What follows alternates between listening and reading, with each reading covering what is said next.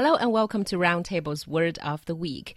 Today we're talking about bikini, a word that everyone knows, but uh, maybe not everyone knows the origin of. As Xiaohua just said, almost everyone knows what a bikini is. But just to be clear, the bikini is a two piece swimsuit with a bra top and panties cut below the navel. So it's not just a two piece swimsuit. Specifically, it is a fairly revealing two piece swimsuit.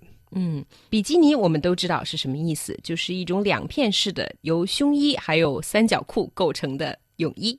Now, and it's really interesting. There are actually lots of different uh, bikini variants. Basically, just has the the kini or the ini at the end. So you have the monokini, the microkini, the tankini, the trikini, the sling bikini among many, many others. And we'll talk about what those are specifically a little bit later. Mm-hmm. So, where does the word bikini come from? Well, interestingly enough, it actually comes from the Bikini Atoll in the Pacific Ocean where the United States actually tested its first peacetime nuclear weapons.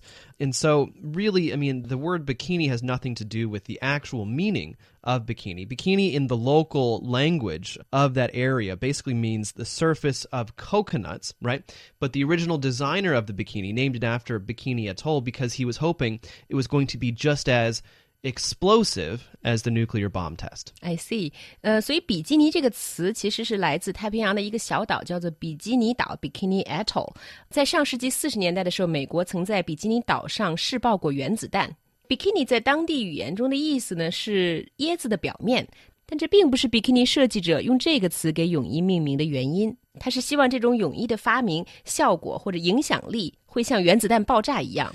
And so uh, the French mechanical engineer who actually came up with the bikini, the reason that he did it, he actually was working at his mother's lingerie shop, and he noticed on the beach that many women they had two-piece swimsuits that were fairly uh, fairly modest, you might say, but he noticed that many women were actually rolling them up to get a better tan, and that's how he came up with the idea for a bikini. So a lot less uh, fabric. The thing is, at the time, it was hugely risque and deemed inappropriate for uh, many women to be wearing. The Vatican completely outlawed them. In the United States, in many cases, you had beaches that would ban people, men and women, from wearing uh, these tight, kind of, you know, very revealing underwear. But it wasn't until the 1950s that Hollywood stars such as uh, Bridget Bardot, Rita Hayworth, Lana Turner, Elizabeth Taylor, they started to wear these bikinis, mostly because it got them a lot of attention, and then it kind of came into the mainstream. 嗯，比基尼的发明者是一位法国人，他的灵感实际上是这么来的，就是他在海滩上看到很多 妇女穿着着两片式的泳衣，但他们实际上呢，把自己的泳衣往上卷起来，这样可以更好的晒到阳光。但是当他发明这款比基尼泳衣之后呢，在当时的西方社会也是引起了非常大的轰动，很多人都不能够接受这种很暴露的穿着方式。一直到一九五零年代，有很多好莱坞明星都开始穿着比基尼之后，比基尼才开始流行起来。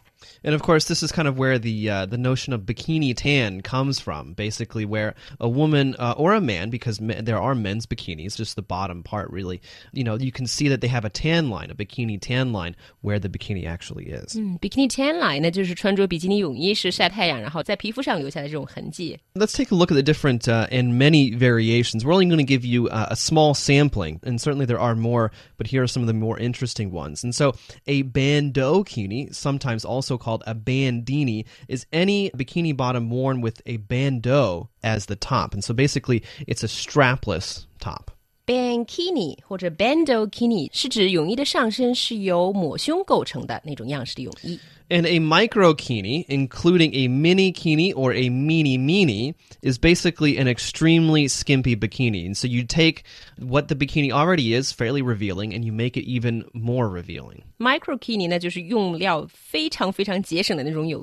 We all know what the effects are like. Exactly. And a monokini or a unikini or sometimes even a numokini is basically just the bottom part, the panties of the bikini itself, uh, and really just refers to any type of topless swimsuit. Monokini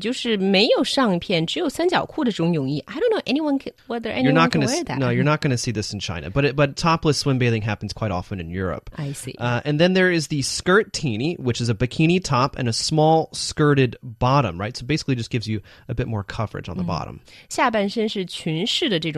skirtini. Yeah, this is quite commonly seen in China. Yeah, very common. Uh, and then there is a string bikini, sometimes called a tie side. Basically, the bottom is basically just held together by two pieces of string. 嗯，系绳式的那种 bikini 叫 string bikini。